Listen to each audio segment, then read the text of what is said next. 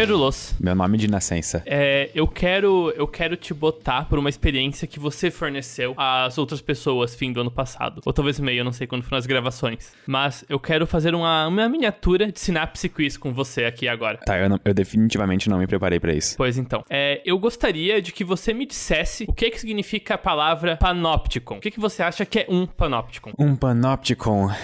A, a minha dica é que tem a ver com o tema do episódio que a gente combinou previamente. Mas eu não vou. que vai ser ligeiramente sobre privacidade. Então, se o nosso querido ouvinte quiser aproveitar e pensar com o Pedro, o que, que na- seria um panóptico? O que, que você imagina? Que é? Ok, eu posso ter uma, uma dica de tipo assim, se, se o sufixo ou prefixo são gregos ou É, latinos. panoptis é grego para é ao sim, ver tudo. Tá, isso é tipo um. eu tô com muito. Eu tô me sentindo que nem. Agora eu sei como os participantes do Synapse Quiz se sentem.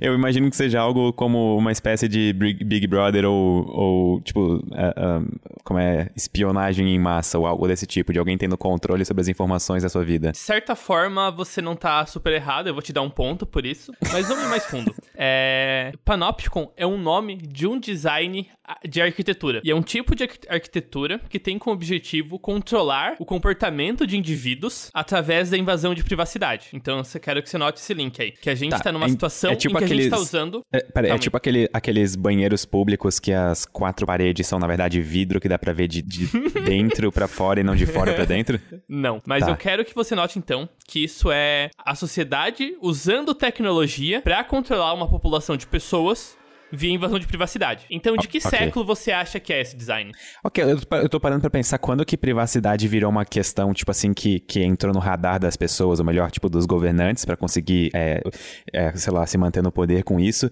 E eu estou inclinado a dizer que é algum momento atual, mas na verdade eu imagino que isso, sei lá, remonte ao feudalismo, sabe? É, é um pouco depois, na verdade. Uh, quase acertei. É, é o século XVIII, mais específico em torno de 1780 e 790. Esse é um design de uma prisão proposto por Jeremy Bentham. É, ele E como tava que é essa visitando- prisão? Eu já, eu já vou explicar o detalhe. Basicamente, ele estava visitando a Rússia. Eu acho que o colega de quarto dele trabalhava numa prisão como guarda. E ele notou que, do jeito que a prisão era feita, basicamente tinha um guarda por prisioneiro. Só que o- a sociedade estava chegando num ponto, tanto de população quanto de concentração de população e grupos, que estava chegando no limite. Daqui a pouco não ia ter jeito da prisão contratar basicamente um guarda por prisioneiro. Então, ele pensou em uma prisão de, digamos, máxima eficiência, em que haveria uma sala central em que um único guarda de lá conseguiria observar todas as celas. Tipo uma grande torre no meio de um pátio aberto ou algo do tipo. É, mas é de forma. É tipo, basicamente é uma. Pense, é, não é uma torre, é tipo uma casa, só que no meio da casa existe um vão com uma sala. E dessa sala tem uma abertura pra cada cela. E é feito de um jeito que o prisioneiro não sabe quando ele tá sendo observado. E a ideia é o seguinte: a todo momento, qualquer um dos prisioneiros pode estar sendo observado, certo? E eles têm consciência disso. E eles têm consciência disso. Isso significa que se o prisioneiro não quer ser punido por um comportamento irregular, ele precisa assumir que ele tá sendo observado o tempo todo e agir conforme as regras. Isso é muito agoniante. Exatamente. Isso E- te lembra de alguma coisa da sociedade real de hoje? Não, isso parece algo que foi esquecido no passado, né? é, totalmente. É, a, a ideia, acho que ela foi meio que ressuscitada, principalmente nos, no fim do século, do década de 80, inclusive pelo Foucault, o filósofo não físico, sobre que, em certo nível, qualquer tipo de estrutura social, que quer que seja seus prisioneiros, funcionários, cidadãos ou associados no geral, é, tomem um certo comportamento que nem sempre é prazeroso, todo tipo de mecanismo social dessa forma é, de certa forma, um panóptico. Existe um nível de, digamos, violação de privacidade para incentivar um certo nível de comportamento. Por exemplo, vamos supor que você é um chefe que você tem cinco funcionários. No fim do dia, você quer invadir, em certo nível, a privacidade a privacidade do funcionário e entender o que ele fez naquele dia. E se ele de fato passou o dia fazendo o trabalho que você pediu para ele fazer. Ou se ele passou o dia na internet, que é muito mais divertido. E às vezes produtivo dependendo do tipo de trabalho que é feito, vamos ser sinceros. Pois é, exatamente. Mas o, o que eu quero levantar aqui é que é o seguinte: uma coisa que eu achei muito curiosa recentemente, eu tive lendo bastante sobre privacidade, história de privacidade e coisas similares, é que desde sempre existiu a ideia de que a associação, uma associação muito forte, muito engraçada, entre privacidade e tecnologia. E eu achei que isso era algo recente. No sentido de quanto mais tecnologia, menos privacidade, ou quanto mais tecnologia, Não. mais privacidade? é que a questão tecnológica e a questão de privacidade estão sempre ligadas. Isso não quer dizer que necessariamente mais tecnologia é menos privacidade ou o contrário.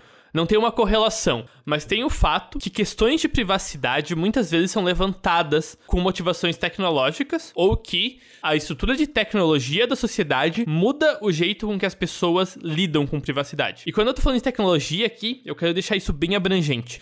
Eu não tô falando só de coisas de metal que piscam e te mostram memes na tela. Eu tô falando de todo o nível de tecnologia no sentido de ferramentas que os humanos usam para modificar o mundo ao seu redor. Então a parede da sua casa é uma tecnologia. É uma máscara que você use para proteger o seu rosto numa cultura é uma tecnologia. A roupa que você usa é uma tecnologia. Entende, Pedro? Perfeitamente. E um exemplo que eu acho que eu gosto bastante disso é que duas tribos meio isoladas foram comparadas. Eu não lembro precisamente quais eram os nomes, mas uma delas tinham casas de núcleo familiar bem isoladas. Ou seja, quando você entrava na sua casa, você sabia que pessoas estranhas não iam entrar lá e você tava só com a sua família, certo? Eu tô com medo de onde isso vai chegar. Nesse tipo de sociedade, quando as pessoas entravam em casa, elas meio que abaixavam seu nível de privacidade psicológica. Essas casas eram. As pessoas falavam mais abertamente do que sentiam, faziam mais piadas, e em geral, tipo, se desarmavam defensivamente. se a... deixavam numa situação é, em que elas estavam vulneráveis uhum. em troca de viver, digamos, de bem com as pessoas ao seu redor, digamos. É, é uma troca exatamente. consciente. Uhum. A casa fazia essa proteção da privacidade psicológica da pessoa. Esse primeiro nível mais imediato de privacidade, certo? Ok. Por outro lado, existe uma sociedade em que você tá dentro da sua núcleo familiar, era visto como equivalente a você estar tá em praça pública, sabe? Você não não tava livre do julgamento da sociedade, certo? Ok. Que você nesse tipo de sociedade era bem mais comum que eles tenham começado a, a botar na cultura usar máscaras ou formas de esconder seu rosto. Faz sentido, porque se eu tô aberto para todo mundo, o mundo externo, o tempo todo, uhum. eu consequentemente vou começar a ficar é. maluco com horas em que eu preciso fazer uma coisa é. que eu não posso porque eu vou ser julgado pela sociedade. A, a, e, não, e então a camada de privacidade psicológica foi jogada para tecnologia de vestimento, de roupas. E o que isso indica, isso e obviamente uma pesquisa bem maior, feita por antropólogos que entendem bem mais do que eu sobre como fazer pesquisas desse gênero, que em toda sociedade humana existe um certo nível de necessidades de privacidade, que em geral vem em pelo menos três camadas, são sociedade, a privacidade familiar, privacidade individual ou psicológica e privacidade de grupos. E por mais que diferentes sociedades tenham um nível diferente, esses três aspectos da privacidade costumam sempre, sempre se apresentar de uma forma de outra. Então, é uma mistura dos três, digamos, o nível uhum. de grupo, o nível individual e o nível... Qual que é a outra sociedade? Familiar. Familiar, tá ok. Então, exemplo, então, familiar... Você, você e a sua família compartilham coisas que vocês não compartilham para fora dela. Seja comportamento, hábito ou jeito de se falar. Regi Tretas familiares. comunicativo. É.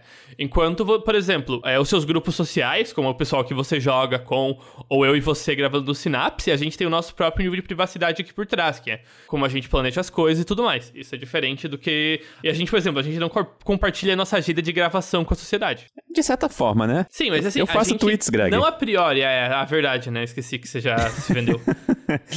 mas, não, sim, mas existe é... um nível de coisa aqui atrás. Sim, é, eu, eu entendo perfeitamente isso naquele sentido de. Existem coisas, por exemplo, que eu falaria com você, mas que eu não falaria com meus pais, porque eu não quero, por exemplo, jogar aquela preocupação ou aquele fardo daquela preocupação em cima uhum. deles.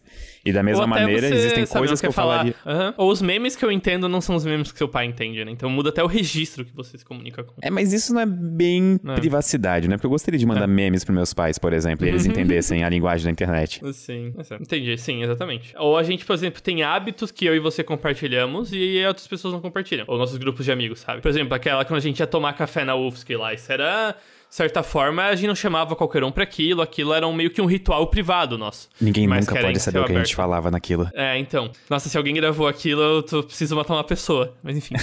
é, brincadeira, tá, gente? Eu nunca mataria ninguém. O, o, nem matei no passado.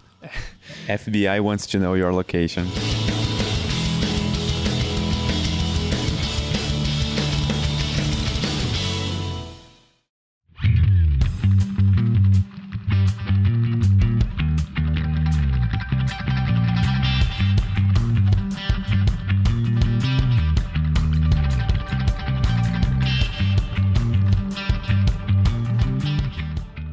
Pedro, você falou, fez um comentário que eu achei interessante, que você falou que meio que você levantou o questionamento de que quando surgiu a ideia, a ideia de privacidade moderna. Então, eu quero te voltar essa pergunta. Quando você acha que surge a ideia de privacidade moderna? Ok, por privacidade moderna, eu imagino que a gente esteja falando sobre a privacidade, a preservação da privacidade individual contra, por exemplo, instituições, sejam empresas ou governos. É mais ou menos nisso? É, mais ou menos sentido. Eu acho que até falo mais no sentido técnico de uh, a ideia de privacidade como um direito legal, em que ele talvez seja algo que precisa ser previsto ou na Constituição ou algo análogo. Como é o caso que eu acho que a gente tem direito de privacidade nos direitos humanos. Eu imagino que isso seja uma coisa bastante. Eu imagino okay, que discussões sobre isso tenham acontecido desde o século XVIII, XIX, começo do século XVIII, XIX. Uhum. Só que eu imagino que isso ser garantido, ou pelo menos pensado como um direito individual, tenha sido uma coisa extremamente recente, tipo de uns, no máximo, uns 50 anos para cá. Não. Uma, das, uma das primeiras discussões legais sobre privacidade foi no fim do século XIX, num artigo de 1890 chamado O Direito à Privacidade. A definição precisa de privacidade é algo que ainda é debatido. A gente não tem uma. É algo que, por mais que a gente entenda intuitivamente, a gente tem dificuldade em racionalizar, botar em palavras precisamente o que a gente quer dizer por privacidade e o que a gente quer dizer como proteção da nossa privacidade, certo? Porque privacidade é um nome grande, genérico, que a gente dá para um conjunto de coisas e sensações que fazem parte do dia a dia humano. É, não, não é então, é tão fácil. É, é, extremamente não trivial a gente tentar definir privacidade com termos, eu não vou dizer científicos, eu vou dizer é, unequivo, inequi, inequi, é, não ambíguos, né? Não, isso, Porque exatamente. ou fica uma definição muito abrangente, na qual, de repente, qualquer coisa invasão de privacidade, ou fica muito restrita, em que óbvias invasões de privacidade, é, de repente, não são levadas como invasões de privacidade. Eu tô meio que tentado a, só pra, tipo assim, fins arbitrários uhum. do podcast, tirando totalmente da cartola, fazer uma definição rudimentar de privacidade como sendo todo tipo de informação que você quer proteger. Mas é, eu acho que isso, só isso informação é, não. Isso é uma das camadas. E muitas vezes. É, no artigo original, que é chamado The Right to Privacy, escrito em 1890 por, um, por dois advogados, é, Warren e Brandeis, eles definem como privacidade como o direito de ser deixado sozinho. Isso Apesar é tipo direito essa... à solidão e não privacidade? Não, não quer dizer que você necessariamente precisa ser... Você, tipo, tem o poder de decidir que certas questões da sua vida não vão ser informadas às outras pessoas ou à sociedade. É nesse sentido que eles querem dizer isso. Que é o controle das informações relativas a você. Tá, eu discordo um pouco da maneira como eles colocaram isso, mas eu entendo, vou concordar. É, mas era okay. 1890, certo? Ok, sim, não, totalmente justo. É, e também quem sou eu pra discordar disso? Você okay. tem uma ideia de qual que eram a parte das preocupações deles em relação em 1890? a isso? É. Por acaso é alguma coisa envolvendo Receita Federal e governos abrindo cartas para ver o que as pessoas estavam falando entre elas? Fotografias instantâneas. Tá, no sentido de alguém fotografar alguém na rua, sem autorização dessa pessoa, digamos, Eles aparecer com paisagem. um pouco de desconforto, um certo medo, sobre que tipos de invasões de privacidade a possibilidade de fotografia instantânea poderiam levantar. Ok, essa eu que eu disse, acabei de falar, eu imagino que seja uma sim, justa. Sim. E isso, por exemplo, eu, eu volto porque eu falei de falar, que privacidade e tecnologia andam no mesmo barco. Eu nunca imaginei que, tipo assim, porque pra gente atualmente, a gente mal pensa sobre fotografia como sendo uma invasão de privacidade, certo? Eu penso, Greg, desculpa, eu sou uma pessoa estranha. Sim, mas, sabe, mas é, é então toda vida que você tira uma fotografia dentro de casa, você pensa, putz, essa pessoa vive minha janela? Greg, eu penso nisso, tipo assim, okay. se eu vou tirar uma foto mas, dentro assim, de casa, eu olho muito bem para as coisas que estão na prateleira uh -huh. na foto, ok? Sim, mas você é muito mais. Você concorda ser muito mais consciente sobre isso do que a pessoa média? Imagina. Ah, tá, não, totalmente. Sim, na verdade, Sim. isso chega a um nível é. meio doentio de é, é. tentativa você, de preservar a privacidade. Você tá fora da norma por ter esse pensamento, né? Você, Exatamente. Talvez, por exemplo, não se sentiria perfeitamente confortável com compartilhar a privacidade de que você é ligeiramente, não paranoico, mas preocupado com as suas fotos, certo? Sim. E assim, antes disso, é, haviam certas preocupações com privacidade individual e coisas assim, mas ela é muito mais nível individual. Por exemplo, tem registrado um, um julgamento de 1361 sobre um cara acusando o vizinho de ter ouvido conversas, tipo, que ele não devia. E tá indo, em geral, se, se metendo na vida do outro. Mas aí, eu, eu, eu, ok, eu acho isso extremamente curioso de tão, tão cedo, tipo assim, naquela época, existe uma coisa desse tipo, mas vamos supor que eu converse num microfone com um alto-falante e o meu vizinho, obviamente, vai ouvir essa conversa. Até que ponto eu não estou. É, é, porque eu fico pensando, ok, não existiam microfones nem caixas de som naquela época, mas tu entende o que eu quero dizer? Que provavelmente essas pessoas moravam extremamente perto uma das outras, naquelas aglomerações, tipo, de, de pessoas, aglomerações urbanas, e, sabe, existem. Se eu quero é, preservar minha privacidade, eu preciso, digamos, cuidar com como eu estou fazendo minhas coisas, sabe? Tipo, falar Sim. alto, por exemplo, dentro de casa, sabendo que tem um vizinho no outro lado de uma porta de, sei lá, madeira. Sim. É, e aí vem, de certa forma, uma das, digamos, dualidades da privacidade, né? Porque enquanto a gente tem evidências de que é, todo humano e muitos animais sentem necessidade por algum nível de privacidade, todos os animais, especialmente os humanos, também sentem necessidade por convívio social e uma quebra controlada dessa privacidade. Então a gente tá sempre fazendo esse balanço de nos mantermos para nós mesmos, mas compartilhar o suficiente para avançar nossas relações sociais. É meio que uma constante concessão.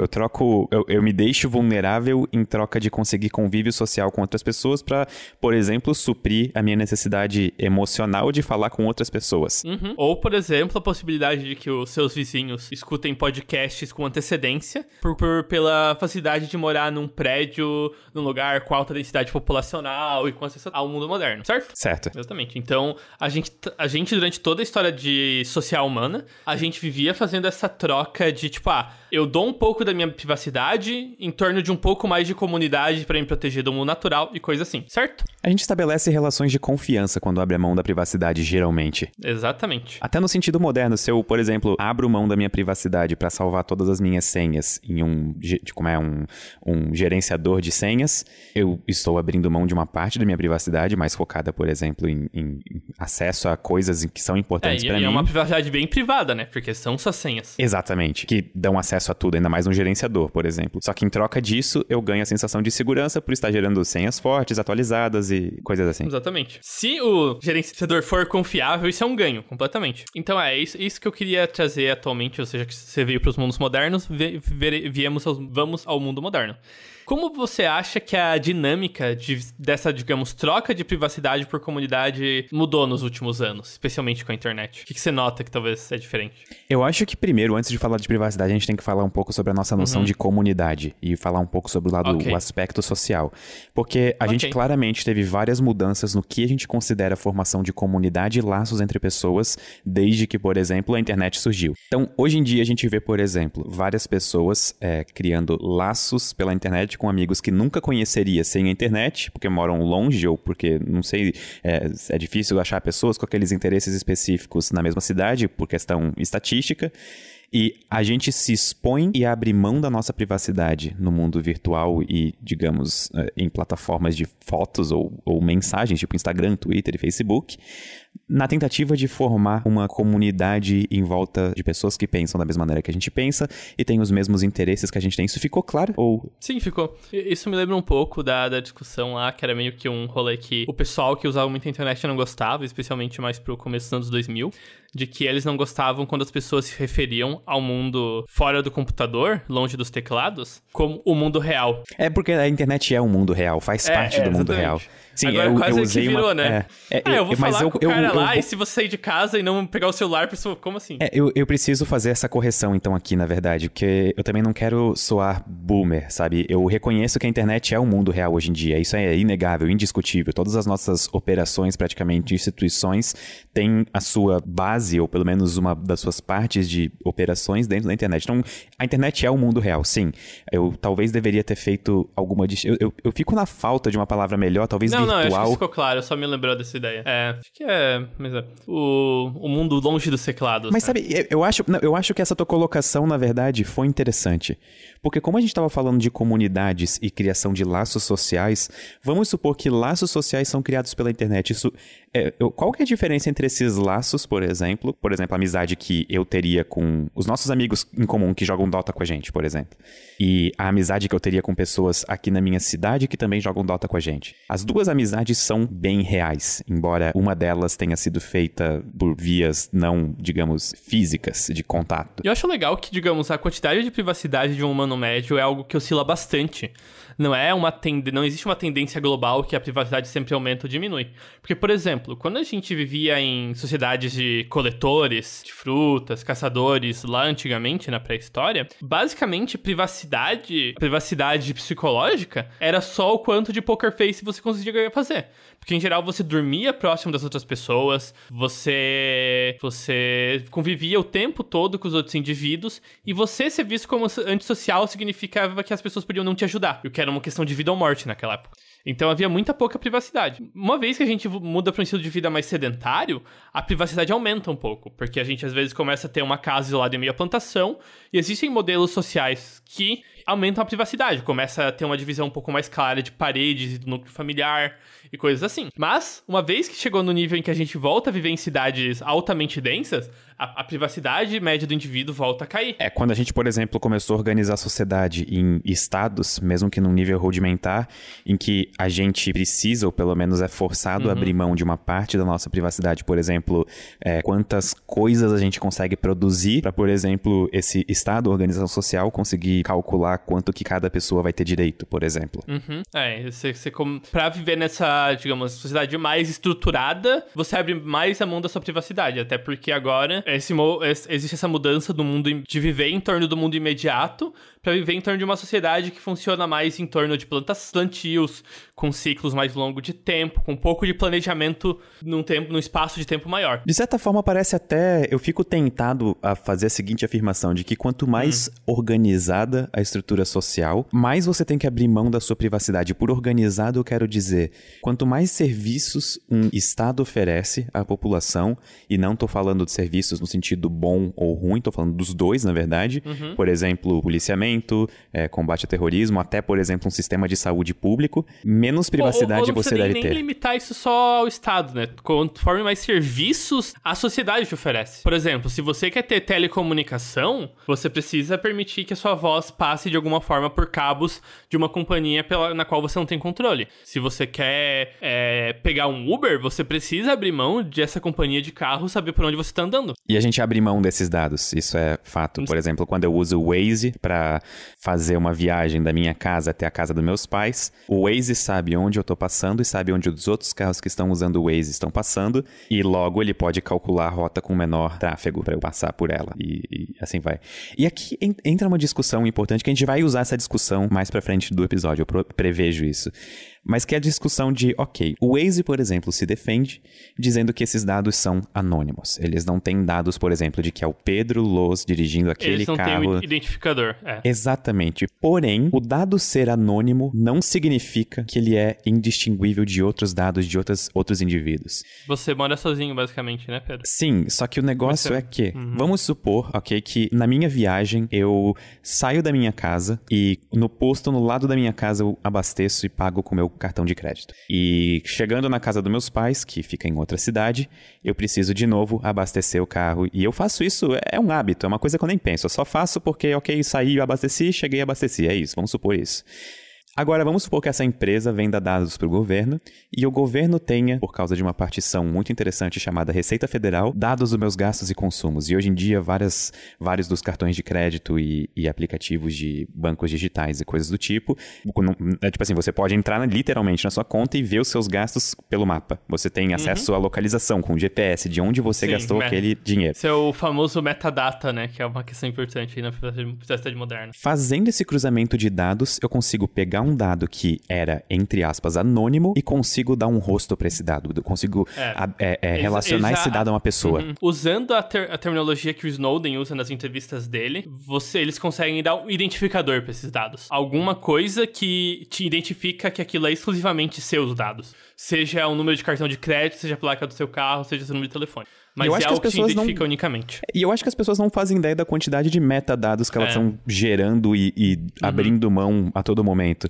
Eu não Tá, sei então se. o que é metadado, Pedro? Vamos só explicar para as pessoas. Eu não sei se eu tenho a definição precisa de metadado, mas eu vou arriscar. São todos os Aham. dados que eu tô gerando, sem necessariamente estar conscientemente gerando aquele dado específico. Por exemplo, vamos supor que É. eu tô fazendo uma compra no cartão de crédito. Uhum. O dado que eu estou gerando, que eu estou consciente que eu estou gerando, é a compra no cartão de crédito. Uhum. Porém, eu também estou gerando dados do navegador que eu estou usando, a localização que eu estou usando, o, sei lá, a bandeira do cartão que eu estou usando. Eu posso estar abrindo mão dos dados de, sei lá, a velocidade que eu escrevo, e isso pode Sim. ser, por exemplo, um marcador quase ortográfico, digamos, como se fosse o equivalente digital ao- à ortografia. Aham. Faz sentido? É Eu mais acho- ou menos isso? Acho que, o, acho que o exemplo mais, possivelmente, até que as pessoas ignoram é que toda vez que o celular tira uma foto, ele sabe onde a foto foi tirada. Ele sabe onde a foto geral- foi tirada, a exposição. E, é. o ISO. Não, em geral, isso tá dentro do arquivo da foto. Então, se você manda essa foto pra alguém sem remover metadados, a pessoa vai saber essas coisas também. Sim, inclusive se a câmera de alguém, uma DSLR, for roubada, e essa câmera, obviamente todas elas praticamente tiram fotos com metadados, você consegue, tem serviços online, sites que você consegue entrar e digitar. É, é como se cada câmera tivesse uma espécie de número de série. Eu não sei entrar em certo nos detalhes exatos aqui. Não. Mas você consegue achar na internet se alguém postou alguma foto com a sua câmera depois de ela ser roubada, caso ela tenha sido revendida, só usando os metadados das É, então, fotos. exatamente. Isso é... Se alguém quiser ver os metadados das uma- fotos, por exemplo, tira a foto, coloca numa pasta qualquer do computador, clica com o botão direito, vai em propriedades e, se eu não me engano, na aba informações ou algo do tipo, vai ter as informações lá de, eh, dependendo de qual formato que a foto foi tirada e com qual câmera, vai ter informações de tempo de exposição, ISO, eh, controle de branco e assim vai. É, é interessantíssimo, vale a pena. Uhum, exatamente. E, e parece ser assim. É, ok, isso foi dito. É, exatamente. E eu acho que isso é, é. Tá indo pro ponto que eu quero chegar. Que a- atualmente a relação da. O jeito em que a gente troca a nossa privacidade por serviços, de uma forma ou de outra, mudou bastante do jeito um pouco quando a sociedade era mais desestruturada, quando havia mais serviços que organizações e pessoas podiam fazer por você. Quando a troca de privacidade é entre dois indivíduos cara a cara, ou um indivíduo e um grupo de pessoas cara a cara, esse lado intuitivo da privacidade entra em jogo. Você pode usar o seu mecanismo, os mecanismos de como você se sente internamente para negociar sua privacidade. Como a gente já falou aqui, é difícil a gente ter uma definição precisa e por conta disso é difícil a gente ter uma, um plano racional de como proteger a nossa privacidade. Nós vamos muito mais na nossa intuição em torno disso, e tem pesquisas meio que mostrando isso, do que sobre exatamente ter um plano exatamente. Acho que tem até uma, uma pesquisa aqui que eu abri, que é comportamento humano em relação à privacidade na internet. Acho que o primeiro autor é Alessandro Aqui- Akistes em que ele fala que tem três fatores principais que atualmente entram nas nossas relações de privacidade no mundo. E a primeira dela é a incerteza. Ele fez vários testes, basicamente, ele fazia um questionário perguntando pra pessoa: "Ah, o que que você acha da sua pro- pro- propriedade, da sua privacidade, não propriedade, que você protegeria nesses cenários?" Ela respondia o questionário. Mas uma vez que ele avaliava o comportamento dessa pessoa em relação a compra e venda e coisas similares, ou em alguns testes experimentais em que, por exemplo, o cara ia ganhar um desconto e se ele abrisse mão da privacidade dele, ele ia ganhar um desconto um pouco maior, o jeito que as pessoas agiam não era coerente com as preferências racionais das pessoas. Ou seja, a gente tá disposto a trocar nossa privacidade por dinheiro, ou bens, ou alguma coisa que nos Não, dê não vantagens. necessariamente, porque existiam pessoas que falavam que queriam abrir mais mão da privacidade do que de fato abriam, e vice-versa. O que parece existir é que não existe uma correlação clara entre o desejo de proteger a privacidade e de fato proteger ela. Ou seja, as pessoas não sabem o que elas querem quando dizem quero proteger É. minha privacidade. Não sabem o que elas querem, não sabem em que nível agir. Até porque, como eu falei, isso é dependente do contexto. Isso é, é a segunda camada que ele, que ele leva em conta, que é o... a- por exemplo, quando eu tô com um grupo... Quando eu tô trocando a minha privacidade por favores mais pessoais, por exemplo, tô compartilhando uma história com... Uma história pessoal, engraçada com um amigo, pra, sei lá, receber aprovação social, ter uma interação divertida, ou avançar a nossa amizade, eu tô lá sentindo a outra pessoa e vendo como ela me julga, entendendo essa coisa. Outra é quando eu acerto, aceito termos e condições de um site de frente para uma tela branca de computador, na qual eu não tenho um entendimento exato do que do que, que eu tô vendendo de minha privacidade para aquele grupo, para aquela organização. Sabe, isso é extremamente um ponto importante. Greg, tu já fez algum questionário médico quando tu foi fazer algum exame, alguma coisa assim? Já, já fiz. Eu fiz e tu já fez algum questionário médico online? Online, acho que não. Ok, isso aqui que eu vou dizer agora é uma evidência totalmente anedótica. É totalmente eu, Pedro, minha experiência pessoal e todo mundo provavelmente vai ter uma experiência diferente com isso. Porém, eu me sinto muito menos violado respondendo algo no computador, que vem um formulário no computador, do que quando tem, por exemplo, um médico ou médica, ou um enfermeiro ou enfermeira na minha frente, me perguntando diretamente, por exemplo, a sua alimentação foi saudável nos últimos sete é... dias? Você fez consumo de álcool nos últimos cinco dias? Você, por acaso, tem histórico de não sei o porque, sabe, me, quando, quando tem uma outra pessoa, a gente sente a violação de privacidade, a gente sente é, é, a nossa, o nosso desejo de. Não, não a violação, o nosso desejo, eu acho que é melhor, de uma maneira muito mais intensa do que quando a gente está respondendo questionários numa tela ou assinando um termo de compromisso quando vai baixar um aplicativo novo, por exemplo. Sim. Um exemplo que ele dá de um experimento que eu achei muito divertido, que foi o seguinte. Eles montaram um questionário que ia fazendo perguntas cada vez mais intrusivas sobre as pessoas. E o objetivo da. É, o questionário no final meio que pedia pro indivíduo começar a confessar crimes, sabe? E okay, eles botaram de um esse jeito, questionário. De um jeito meio, digamos, tangencial ou. Não, não. É, é, bem tangencial. Tipo, ah, você já matou alguém, você já roubou algo de uma loja. No final, Sim, Greg, com extremamente mais... tangencial perguntar pra uma é, pessoa se ela já matou já alguém. Devolveu, já, já devolveu. É que começava leve, começava você já devolveu o troco errado, coisa assim. E eles botaram os mesmos questionários em sites com designs diferentes. Alguns eram sites planos, tipo o questionário do Google, e outros eram sites tipo questionário idiota de Facebook, tipo, quão malvadão você é?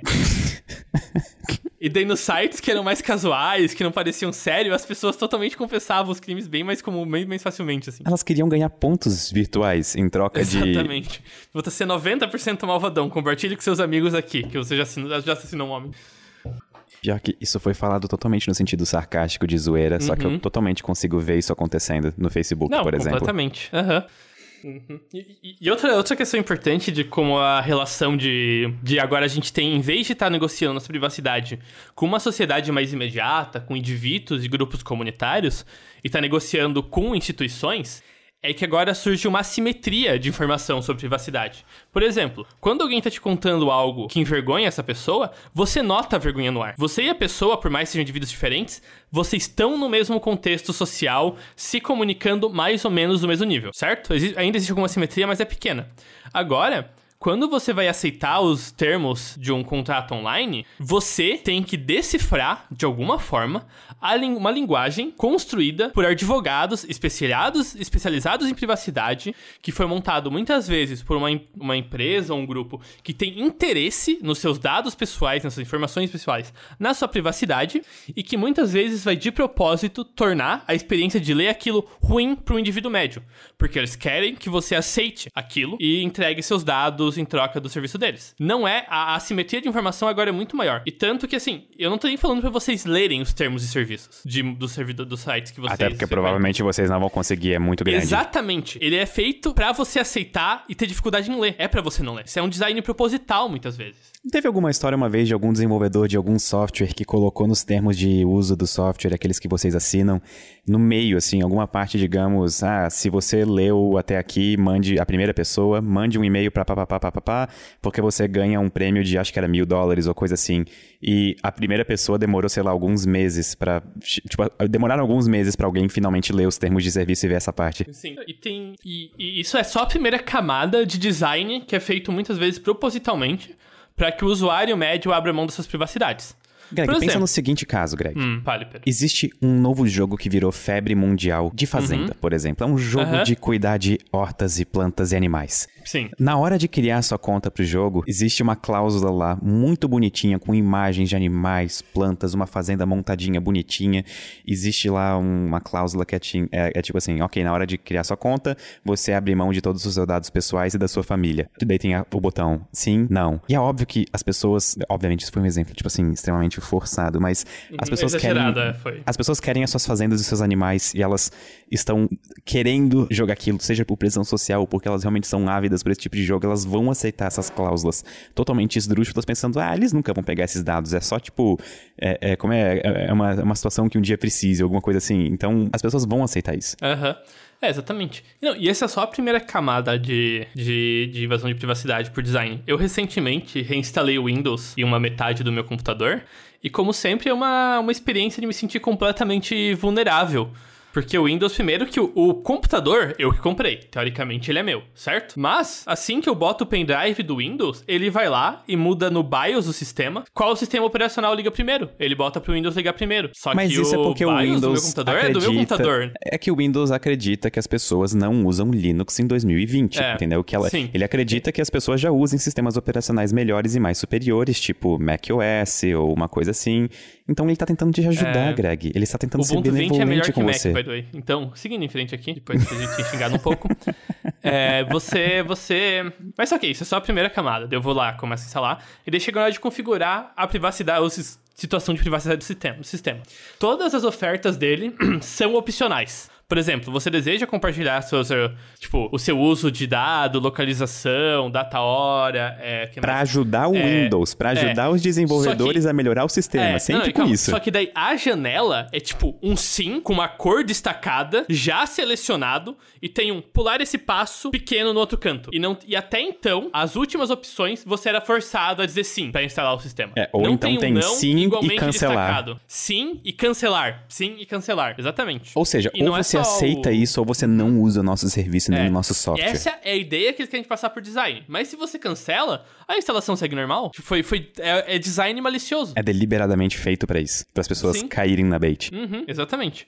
E mesma coisa com sites e serviços. Por exemplo, a maior parte dos sites como Twitter, Facebook ou qualquer outra coisa assim, automaticamente as configurações default de privacidade são as mais vulneráveis possíveis. E 90% dos usuários não mexem nessas configurações de privacidade. Sabe uma coisa que tá me ocorrendo agora? Por que, pra uma empresa que nem o Windows, vale a pena extrair esses dados de usuários? Greg, tu tem alguma ideia de por que, que o Facebook é avaliado em bilhões de dólares? É... Ok, primeiro eu vou dizer que nem todo uso de dados é necessariamente ilegítimo. De fato, pode existir, realmente existe, uma parcela desses dados que são de fato viradas pra, eu não vou dizer melhorar um tipo de experiência, mas pra direcionar a experiência que o site dá. Por exemplo, o YouTube quer maximizar o tempo que as pessoas passam no YouTube. Então, parte dos dados que o, YouTube vai coletar vai ser usado pra otimizar o tempo no site. Só que o mercado de dados atualmente é um mercado bilionário e só crescendo. Se eu não me engano, dados de usuários são a commodity do tempo atual. Eu não sei se eu posso falar como. Eu posso chamar dado de usuário de commodity ou eu tô, tipo, forçando a barra? Eu não, eu não acho que é commodity, mas eu acho que o.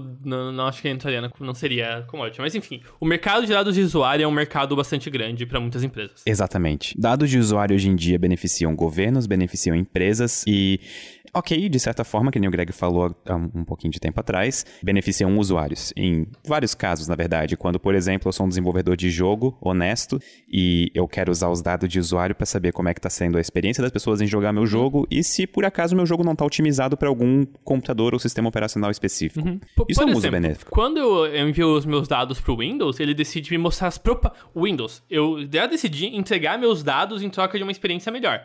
E daí o Windows vai lá, e qual que é a experiência melhor que ele me oferece?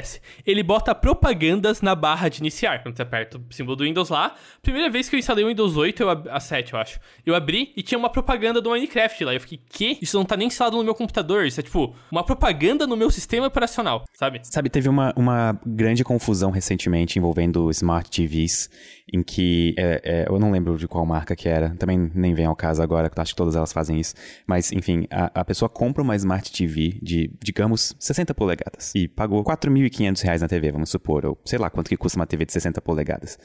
E quando a pessoa entra na TV, na landing page da, da, da Smart TV, antes de escolher ver, por exemplo, canais da televisão a cabo, ou digitais, ou HDMI, ou seja lá o que a pessoa quer ver, existem propagandas de séries, produtos e, querendo ou não, você já pagou pelo produto, sabe? E, e então, com essa. Tu, tu sabe aquele subreddit Asshole Design? Aham, não, é totalmente. Eu gostaria de recomendar ele aqui para as pessoas. Caso alguém aqui use Reddit e queira uma comunidade interessante para passar raiva, o nome da comunidade é Asshole Design, que é justamente só essas coisas que empresas fazem é, é, de propagandas ou design que faz a pessoa sofrer, porque, tipo assim, não foi bem pensada. Uhum. E, e, por outro lado, quando eu instalo o maldito do Ubuntu lá, enquanto o Windows, cada vez que eu instalo ele, ele parece querer lidar pior com o outro sistema operacional que eu tenho, cada vez que eu instalo o Ubuntu, tá mais fácil ele lidar com o Windows. Tipo, do, quando eu entro no Ubuntu, o relógio do meu Windows desconfigura. Só que do Ubuntu, eu consigo acessar todos os arquivos que eu tenho no Windows, com um clique, sem a menor dificuldade. Greg, Claramente mas é 2020. É, quem que usa o Ubuntu em 2020? Pessoas que querem sofrer na hora de instalar programas, por exemplo. Cara, o Ubuntu 20 tá muito bom e tá muito user-friendly, tá, tá muito Não, na verdade eu vou, eu vou falar que eu estou só assumindo um personagem aqui, na verdade. É, ele tá me zoando, a gente tem A minha, a minha experiência com o Debian, quando eu usava, foi muito boa e uhum. se eu ainda programasse para as aulas de física ou coisa assim, nas aulas de física computacional, provavelmente usaria o Debian porque era muito bom.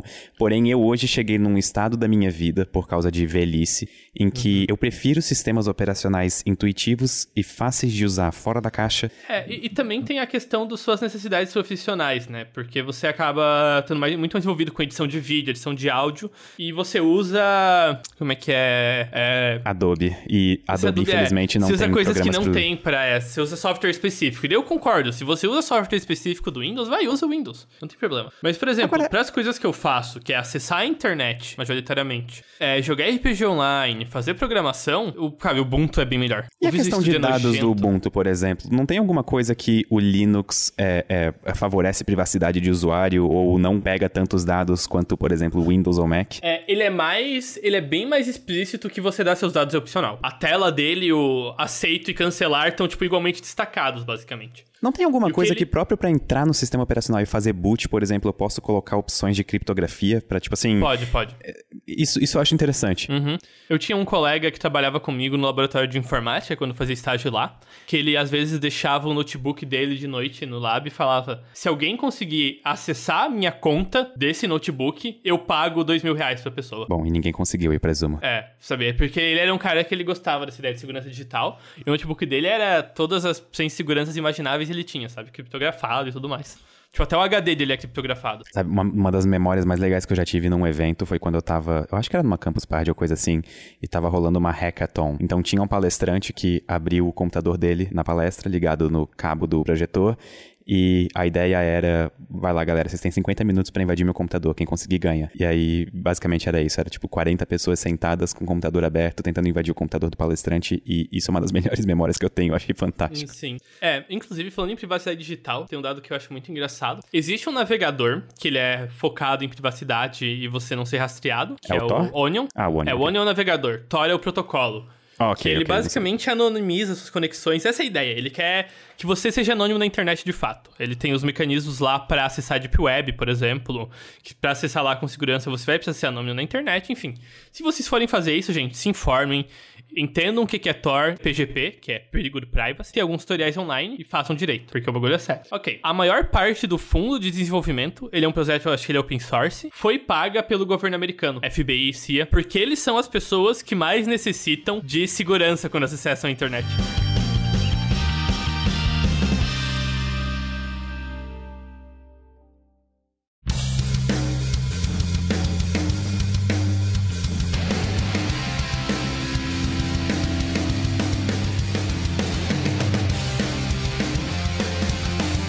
Queria falar é, é, de uma coisa que tá, tá me deixando aflito, é que faz 50 minutos que a gente tá nesse episódio do podcast, a gente ainda não começou a falar mal de governo. Eu queria, inclusive, eu fazer esse comentário, inclusive, que é o seguinte, o... Que, putz, que, gente, às vezes vocês perguntam quão editado é o Synapse, e a gente até agora não teve nenhuma edição. É, isso tipo, acho é que a gente... raríssimo. É, isso é raro, não, essa é a primeira vez que isso acontece, eu acho. Tipo, a gente totalmente teria um tempo viável de episódio se a gente só parasse agora, alinhasse as duas faixas e soltasse, sabe? Isso teria um episódio quase perfeito. Esse episódio tá ficando muito extenso e eu tô adorando ele. É, tá, tá bem divertido. E eu posso, por favor, falar uhum. sobre o elefante que tá na nossa sala nesse exato momento? É, é, é, eu, eu vou deixar, mas eu, vou te, eu já vou te avisar que eu vou achar que o elefante é maior do que você imagina. Maior? Tá, fale, fale, fale. Ok. É o seguinte. A gente falou por 50 minutos de privacidade e como os seres humanos estão dispostos, às vezes, de abrir mão de parte da sua privacidade em troca de ou convívio social, ou conforto, ou algum tipo de serviço, que são motivos legítimos. E, querendo ou não, sempre lembrem-se de que privacidade é um direito individual, é uma liberdade individual que a pessoa tem, e a pessoa pode, caso escolha, trocar esse direito, digamos, por alguma coisa. É, é, ter privacidade não significa que você nunca precisa abrir mão dela. Tipo, você tem controle sobre ela, sabe? Tipo é, assim, a gente é, tá. A, muitas vezes a questão é, de, de viver é você tá nessa troca da sua privacidade por sociedade, sabe? Você tá o tempo todo mudando o jeito que você se relaciona com o mundo ao seu redor. E sempre que você muda esse jeito um pouco, seja porque você mudou de contexto ou opinião sobre algo, você tá mudando o jeito que a você limita a sua privacidade ou não. E agora vem a questão que começou a me deixar um pouco assustado. E eu comecei com o Greg, não sei qual que é... Eu, na verdade, eu sei qual que é a tua opinião, mas eu gostaria que tu falasse também no podcast. Mas é a seguinte...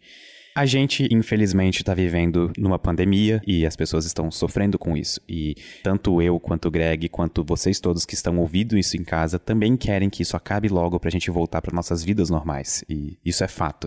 Todo mundo está começando a ser afetado por isso e esse período de isolamento que a gente está é, não, não é fácil para ninguém. Só que eu vi recentemente que alguns estados começaram, por exemplo, a usar dados de localização de usuários, é, fazendo meio que parceria com, com as empresas telefônicas, para medir a eficiência e a eficácia de isolamento, de quarentena. E com esses dados, por exemplo, as pessoas podem, ah, os governos podem, por exemplo, ver a porcentagem de pessoas de uma cidade ou de um estado, ou de um território, que permaneceram em casa usando o dado de localização daquela pessoa. E aí, isso levanta várias questões de privacidade. Por exemplo, essa questão que a gente citou bem mais cedo no podcast, de que dados anônimos não são a mesma coisa, não significam que aquele dado não pode ser vinculado a um marcador, nem que seja não um indivíduo, mas um ou um indivíduo ou um marcador. E a maneira de fazer isso, por exemplo, exemplo, é fácil até. Eu posso cruzar os dados de localização de um dispositivo, vamos supor, de um, é, é, sei lá, tem um iPhone 7 que mora nessa casa e ele sai todo dia para esse mercado. Eu posso cruzar esses dados com o horário daquela movimentação do usuário, com o horário em que aquele usuário fez, por exemplo, uma compra naquele estabelecimento. E então eu tenho os dados do cartão da pessoa e eu, como um governo, como alguém que tem uma organização dedicada à parte de finanças, de compras e coisa assim, posso usar esses dados para ver quem é aquele indivíduo. E isso é extremamente perigoso. E essa é uma preocupação que não surgiu só no Brasil. Ela também é uma preocupação que agora, tipo assim, em diversos países europeus que começaram a usar esse sistema estão passando por isso. Nos Estados Unidos eles estão passando por isso. Então isso é uma preocupação global, na verdade, com privacidade. É, inclusive só ressaltando que já foi bastante evidenciado que, não sei se ainda é exatamente assim, porque eu não comprei a atualização, mas é, várias pessoas mundo afora já foram fortemente espionadas, basicamente sem nenhuma forma de permissão, principalmente pelo governo americano. Não é essa a definição de espionagem, na verdade? É, tipo, sem é, permissão? É, sim, sim, mas basicamente. Ah, tá, foi, okay. foi o rolê do caso chato. Snowden. Inclusive, é, eu fiz Citizen 4, que é o documentário do Snowden. Eu acho que a parte que eu mais me assustei foi no final mesmo, quando perguntam para ele... Basicamente tem uma lista lá, eu vou voltar pro sistema depois, que é quantas pessoas têm todos os seus dados gravados pelo governo americano. E era, tipo, mais de um milhão de pessoas. Isso em 2014. E esse esquema de espionagem por exemplo, da NSA não parou até hoje. Então a gente continua com é. isso. E detalhe, o passo dele é três pessoas de conexão. Ou seja, se você tem um amigo que é amigo de uma pessoa que tá nessa lista, você provavelmente tá, também tá tendo todos os seus dados guardados. Isso vai para uma proporção grotesca muito rápida. É, é. Mas voltando à, à, questão, tipo assim, de governos usando os dados de pessoas para fazer controle. Eu vou falar controle epidemo, epidemio, epidemiológico. Eu tô errando muitas palavras, mas enfim, eu vou usar essa palavra. Uhum. Epidemiológico. Isso é um motivo justo, porém nenhum motivo é justo o suficiente para fazer uma pessoa abrir mão da sua privacidade sem que ela concorde.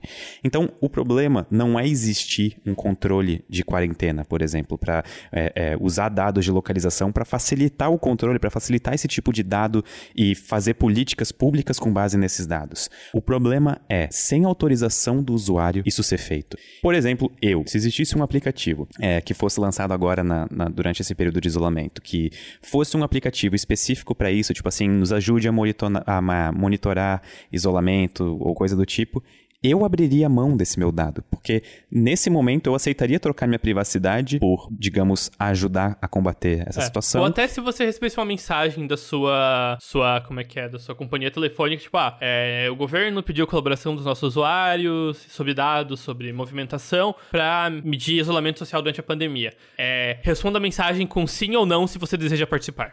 Só que aí tem outro problema. Teria hum. que ficar muito claro de que essa autorização seria apenas vigilante gente durante esse período. É, esse, esse, é, esse é um dos problemas. Pessoas E- que é estão no das- poder querem ficar no poder. Então, Uhum. tipo assim, não existe nada melhor pra ajudar nisso do que ter esse tipo de acesso a dado de usuários.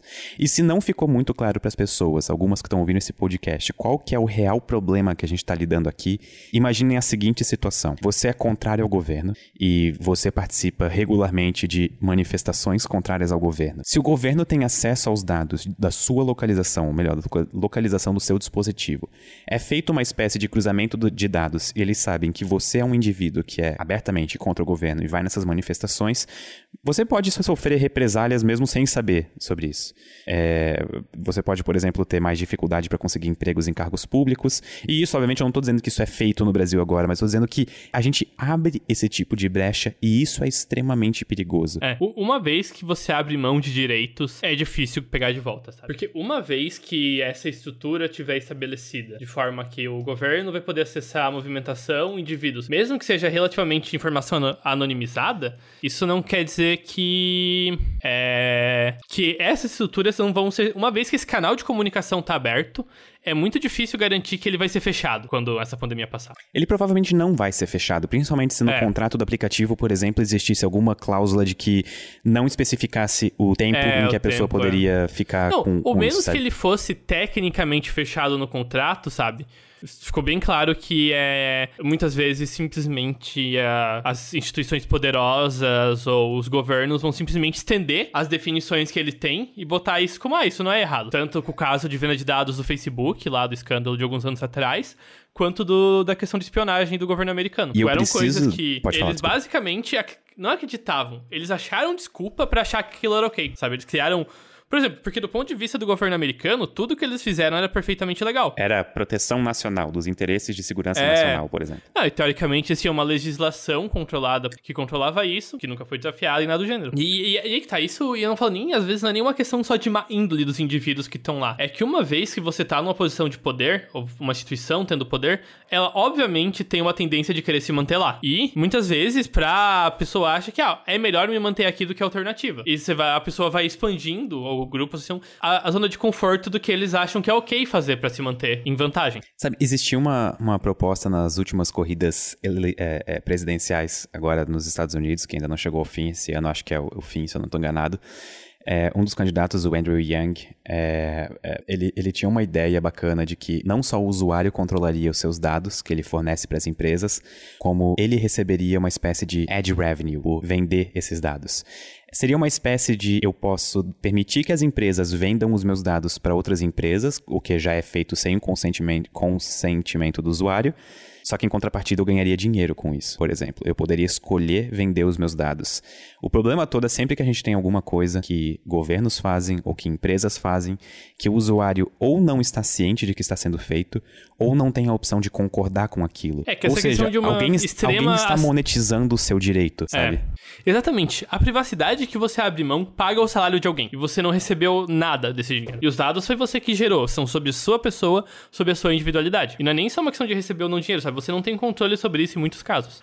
Ou até quando você acha que tem controle, não tem nada verificando muitas vezes que é, essas. A sua privacidade está de fato sendo respeitada como a instituição disse que respeitaria. Eu acho que as pessoas não têm noção da facilidade que é traçar um perfil psicológico delas, ou, por exemplo, comportamental, com pouquíssimos dados, digamos 5 mil pontos de dados, que se eu não me engano é a estimativa que aquele, o autor do livro Outnumbered faz no livro, que é um livro muito não bom tem, sobre Não isso. tem a questão lá que acho que se você pegar o Twitter das pessoas, já dá pra estimar, tipo, até a altura, sabe? É um rolê que é uma estimativa bem assim, fora de mão e ridículo. Conseguiram descobrir os pseudônimos da J.K. Rowling, é, é, tipo assim, vendo os livros que ela escreveu e vendo pessoas que tinham estilos de escrita parecidos. Ah, aham, aham, é. Real, né? Uma vez, E- conversando com um amigo meu que estava estudando isso, ele falou que existem softwares, por exemplo, que as pessoas aprendem a programar facilmente, inclusive em aulas de programação, computação, que eles conseguem Tipo assim, ficar gerando dados, por exemplo, com, com a, a movimentação que a gente tem do mouse ou mousepad do nosso computador.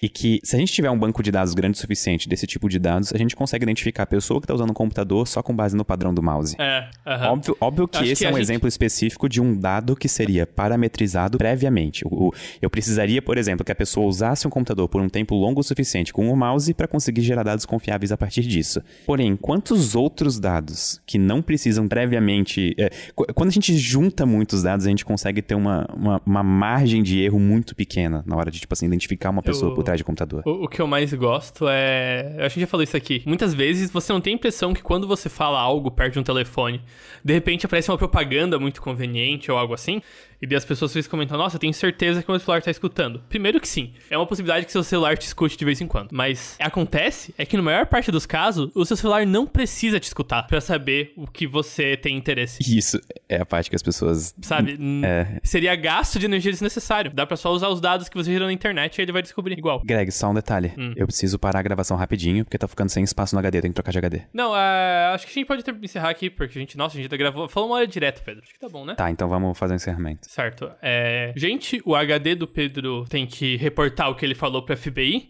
Então, infelizmente, a gente vai ter que parar a gravação aqui. Eu acho que é, a gente, eu gostaria muito de receber o feedback das pessoas se elas gostaram desse episódio ou não, e gostaram do tema e gostariam de ver mais coisas sendo discutidas sobre isso, porque eu acho que tranquilamente daria pra fazer um episódio, um, um outro episódio, uma continuação desse, talvez até convidando algum especialista em Isso que eu ia privacidade. falar. Eu queria alguém que soubesse o lado tecnológico dessa história. E até aceitamos recomendações disso, se vocês puderem mandar no Twitter para arroba Sinapse Podcast ou pro meu Twitter, arroba Pedro Loz, ou até pro nosso e-mail, que é sinapse, cienciatododia.com.br. Eu gostei bastante desse episódio, eu, eu adoraria gravar uma coisa um pouco mais profunda sobre isso. Muito obrigado e até a próxima. E até a próxima, pessoal.